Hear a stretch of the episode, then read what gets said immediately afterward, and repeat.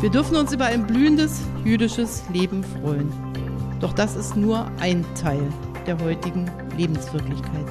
Dass sich viele Jüdinnen und Juden in unserem Land nicht sicher und nicht respektiert fühlen, das ist der andere Teil. Und er macht mir große Sorgen. Unverkennbar Bundeskanzlerin Angela Merkel war das. Das hat sie heute beim Festakt zu 70 Jahre Zentralrat der Juden gesagt.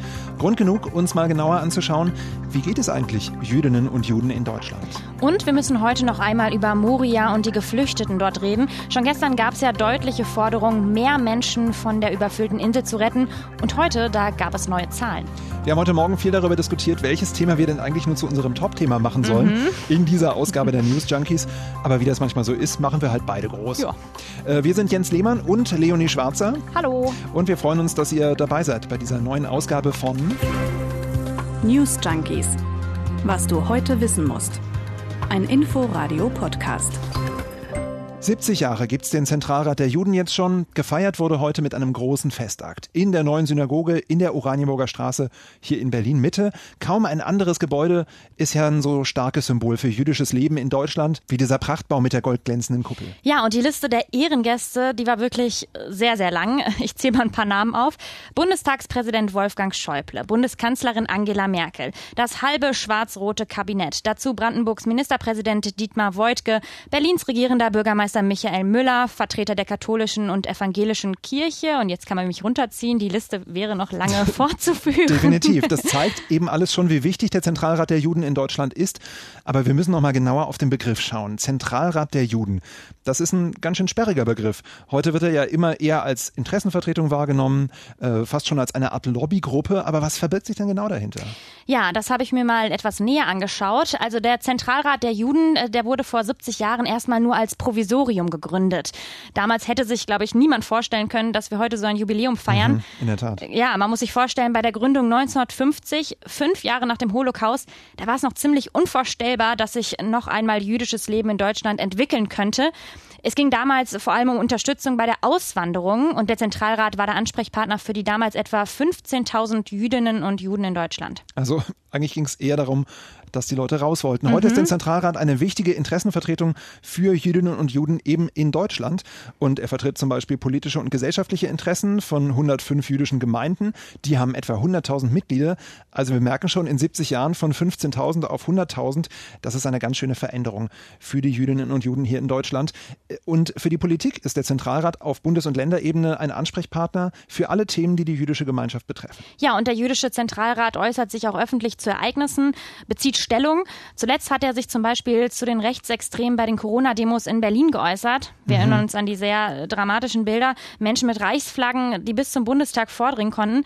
Da hatte der Präsident des Zentralrates der Juden, Josef Schuster, der Bildzeitung gesagt, dass die Bürger, also die anderen Demonstrierenden, wissen müssen, mit wem sie mitlaufen oder wer mit ihnen mitläuft. Und das gilt bis heute. Mhm. Äh, und damit kommen wir auch zu der Frage, wie ist denn das jüdische Leben heute in Deutschland überhaupt beschaffen? Klar ist, heute ist die jüdische Gemeinschaft in Deutschland die drittgrößte größte in Europa. Hier werden auch wieder Rabbiner und seit neuestem auch Rabbinerinnen ausgebildet. Es gibt neue Synagogen, es gibt jüdische Kindergärten, es gibt Schulen. Selbst die Bundeswehr, man höre auf, hat bald jüdische Seelsorger. Aber es gibt eben auch eine ganz andere Seite. Das hat ja auch Bundeskanzlerin Merkel vorhin betont in unserem Ton. Und diese Seite hat auch Josef Schuster, der Präsident des Zentralrats, heute Morgen im Inforadio genauer beschrieben. In Deutschland selber habe ich das Gefühl, dass es leider noch nicht quer durch die Bevölkerung als selbstverständlich angesehen wird, dass es jüdisches Leben in Deutschland gibt. Wenn ich antijüdische Mails bekomme, wenn ich antisemitische Zuschriften bekomme, dann muss man sagen, dass es sehr viele Ressentiments gegen Juden gibt. Und wir gehen ganz aktuell einmal in die Verschwörungsmythen in Zusammenhang mit der Corona-Pandemie. Auch da gibt es ja auch wieder die Thesen, dass Juden dafür verantwortlich seien. Und das Ganze erinnert mich genau an das, was im Mittelalter der Fall war, als es um die Brunnenvergiftungen und die Pest ging. Das hat Josef Schuster, der Präsident des Zentralrats der Juden in Deutschland, heute Morgen im Inforadio gesagt. Und so hat er es auch in seiner Rede während der Feierstunde wiederholt. Wenn man den Davidstern an der Halskette unter dem Pullover verschwinden lassen muss oder sich nicht traut, sich für Yom Kippur einen freien Tag zu nehmen, weil man sich damit outen würde, dann sei etwas falsch, so hat er das gesagt. Mhm. Also antijüdische Ressentiments, die gibt es immer noch, die gibt es immer wieder und gerade leider eben auch immer mehr. Bundeskanzlerin Merkel hat vorhin in ihrer Rede auch betont, dass Rechtsextremismus und Antisemitismus immer sichtbarer und enthemmter auftreten. Sie hat gesagt, in den sozialen Medien würden viele Äußerungen geradezu vor Hass und Hetze triefen. Also hier ist das Thema Hate Speech, äh, das meint sie damit und das spielt momentan einfach eine große Rolle. Von den Reichsflaggen auf den Stufen des Bundestagsgebäudes, da hatten wir es ja vorhin schon. Es gibt auch immer wieder die Thesen von dieser Wende in der Erinnerungskultur. Also wir haben den berühmt-berüchtigten Kampfbegriff der AfD wieder, der eigentlich ja nichts anderes meint, als was geht uns heute noch der Holocaust an. Ich finde ja eine Menge. Ähm, zudem gibt es Anschläge wie den von Halle, als ein Rechtsextremer versucht hat, in die Synagoge einzudringen, um am höchsten jüdischen Feiertag nichts anderes als ein Blutbad anzurichten. Es gibt aber eben auch viele Straftaten, die weniger an die Öffentlichkeit dringen. 2019 hat es insgesamt mehr als 2000 mit antisemitischem Hintergrund gegeben, 17 Prozent mehr als noch im Vorjahr. Ja, und Antisemitismus, den gibt es ja auch aus verschiedenen Richtungen, meist von rechts, aber mhm. eben auch von links. Und da zum Beispiel eben durch die Ablehnung äh, Israels. Wir dürfen aber auch nicht den Antisemitismus in muslimischen Kulturkreisen vergessen.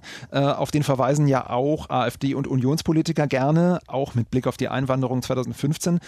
Ich denke aber auch vor allem an den jährlichen anti-israelischen Al-Quds-Marsch in Berlin. Der geht ja auch oft auf dem Kudamm lang. Und bei dem werden ja auch, so krass es ist, Sprechchöre wie Hamas, Hamas, Juden ins Gas gerufen. Expertinnen und Experten kritisieren jedenfalls, dass die Statistik zu antisemitischen Straftaten mangelhaft ist. Und Opfervereine sagen, die meisten Taten würden gar nicht erst angezeigt, weil die Betroffenen oft nicht den Mut haben, zur Polizei zu gehen oder gar nicht wissen, was das, was ihnen passiert ist, wirklich strafbar ist. Mhm. Nach wie vor ist eben Antisemitismus auch ein zentrales Thema von Rechtsextremen. Und heute Morgen ist ein Interview mit dem Ostbeauftragten der Bundesregierung rausgekommen, in dem er eindringlich davor warnt, dass gerade im Osten Deutschlands die Rechten auf dem Vormarsch sind. Marco Wanderwitz heißt der Mann und er hat der Nachrichtenagentur dpa ein Interview gegeben und darin macht er eben klar, dass Rechtsextremismus in den neuen Ländern deutlich mehr Anhänger findet als in den alten Ländern und er warnt besonders davor, dass sich solches Gedankengut, also zum Beispiel eben auch antisemitisches, in die nächste Generation fortpflanzt. Wie das eben, mal ganz ehrlich, schon in den bisherigen Generationen seit dem Krieg immer und immer wieder schiefgegangen ist. Der Verfassungsschutz sieht im Osten aber vor allem die neuen Rechten am Werk, wie die junge Alternative zum Beispiel oder den Flügel der AfD. Der heißt jetzt nicht mehr so, ich weiß, aber den gibt es ja trotzdem. Ja, Jüdinnen und Juden in Deutschland, die fühlen sich davon natürlich eingeschüchtert. Gleichzeitig wollen sie sich ihr freies Leben hierzulande nicht kaputt machen lassen. Tirza Maor ist eine junge Jüdin und sie hat uns im Vis-a-vis im Inforadio aus ihrem Leben erzählt. Letztendlich leben wir hier ja trotzdem in Deutschland, ein freies Land, Demokratie. Uns geht es ja eigentlich ziemlich gut hier, aber dann gibt es ja eben doch eben diese Vorfälle, wie zum Beispiel Halle, was uns, glaube ich, alle nochmal auf eine ganz andere Art und Weise getroffen hat. Also mein jüdisches Leben zu teilen, tue ich eigentlich sehr gerne, weil ich auch sehr gerne jüdisch lebe und auch sehr stolz bin auf meine jüdische Identität. Ich schäme mich nicht dafür, deswegen habe ich kein Problem, frei darüber zu reden. Sie sagt aber auch, dass sich Deutsche das meist ganz anders vorstellen. Sonst gibt es natürlich irgendwie das Bild oder die Idee, dass Juden eben diese Schläfelnlocken tragen, Hüte, oft sehr, sehr religiös sind. Und so sieht das aktuelle jüdische Leben in Deutschland eben nicht vollständig aus. Es gibt viele verschiedene Strömungen, Leute, die die Regeln sehr streng befolgen, es gibt Leute, die es gar nicht befolgen. Und genau um solche Missverständnisse aufzuklären, gibt es Meet a Jew, zu dem Tirzheimer Ohr auch dazu gehört. Das ist ein witziger Titel, aber eine super Einrichtung. Da bieten sich meist junge Jüdinnen und Juden als Gesprächspartner an und denen kann man dann alle äh, wirklich auch noch so blöden Fragen zu ihrem Judentum und zu ihrem Leben in Deutschland stellen. Hilft sicher auch Vorurteile abzubauen. Wenn ihr übrigens das ganze Gespräch mit Tirzheimer Ohr hören wollt, das gibt's auf unserer Internetseite inforadio.de. Unser zweites Thema heute, Moria auch wie gestern sehr, sehr wichtig. Und da ploppte heute Morgen die Eilmeldung auf, dass Bundeskanzlerin Angela Merkel und Innenminister Horst Seehofer planen, 1500 ausgewählte Flüchtlinge aus Moria aufzunehmen. Dabei handelt es sich vor allem um Familien mit Kindern, die in Griechenland schon als schutzbedürftig anerkannt wurden. Immerhin ungefähr zehnmal mehr als die zuletzt von Seehofer genannte Zahl von 100 bis 150 Geflüchteten. Trotzdem muss man sagen, ist unklar, ob die SPD da zustimmen wird. SPD-Chefin Esken, die hatte am Sonntag eine vierstellige Zahl gefordert. Das wären jetzt diese 1500. In der Tat, ja. Aber ob ihr das reicht, ne? mal sehen. Ich finde es übrigens komisch, dass wir immer so von, von Zahlen sprechen. Also was passiert, sage ich mal, mit der 1500 ersten Person? Also dass man irgendwie Menschen so in Zahlen aufwiegt. Oder wie fühlt sich das für dich an? Das fühlt sich total komisch an. Also wir haben es ja auch gerade gestern in der Berichterstattung nochmal gehabt, wie, wie nah einem das geht, wenn man dann wirklich Bilder aus diesem Flüchtlingslager oder aus diesem nicht mehr existenten Flüchtlingslager sieht und wie krass es einfach ist, dass man dann hierzulande nur so mit abstrakten Zahlen vor sich hin jongliert. Definitiv. Ja, ja. ja. Auf jeden Fall, die Diskussion ist kompliziert kompliziert und, sagen wir es ehrlich, schwammig. Mal ist von vierstelligen Zahlen die Rede, dann 150, dann 500. Und auch innerhalb der Parteien ist das ein ganz schönes Durcheinander. Ja, viele fühlen sich da natürlich auch direkt in die Debatte vor fünf Jahren zurückversetzt, wie mhm. so ein mhm. zeitlicher Flashback. So, damit ihr einen Überblick bekommt, da haben wir uns mal angeschaut, welche Partei will eigentlich was. Ähm, ich beginne mal mit der CDU. Die ist nämlich irgendwie am kompliziertesten unterwegs. Deswegen die mal gleich vorweg. Mach du das mal. Mhm. Ja, da gibt es einmal Fraktion Seehofer und Co. In dem Team sind zum Beispiel auch Gesundheitsminister Spahn oder Sachsens Ministerpräsident Kretschmer. Die sagen alle, so mehr oder weniger, helfen ja, aber bitte nur, wenn es eine europäische Lösung gibt. Wenn Deutschland alleine hilft, dann wollen plötzlich noch viel mehr Geflüchtete kommen und die anderen europäischen Länder, ja, die denken sich doch dann, lass mal zurücklehnen. Mhm, die Argumentation kennen wir, ja. Genau. Und dann gibt es aber eben auch ein anderes Lager in der Union. Da sind Entwicklungsminister Gerd Müller oder zum Beispiel Außenpolitiker Norbert Röttgen dabei.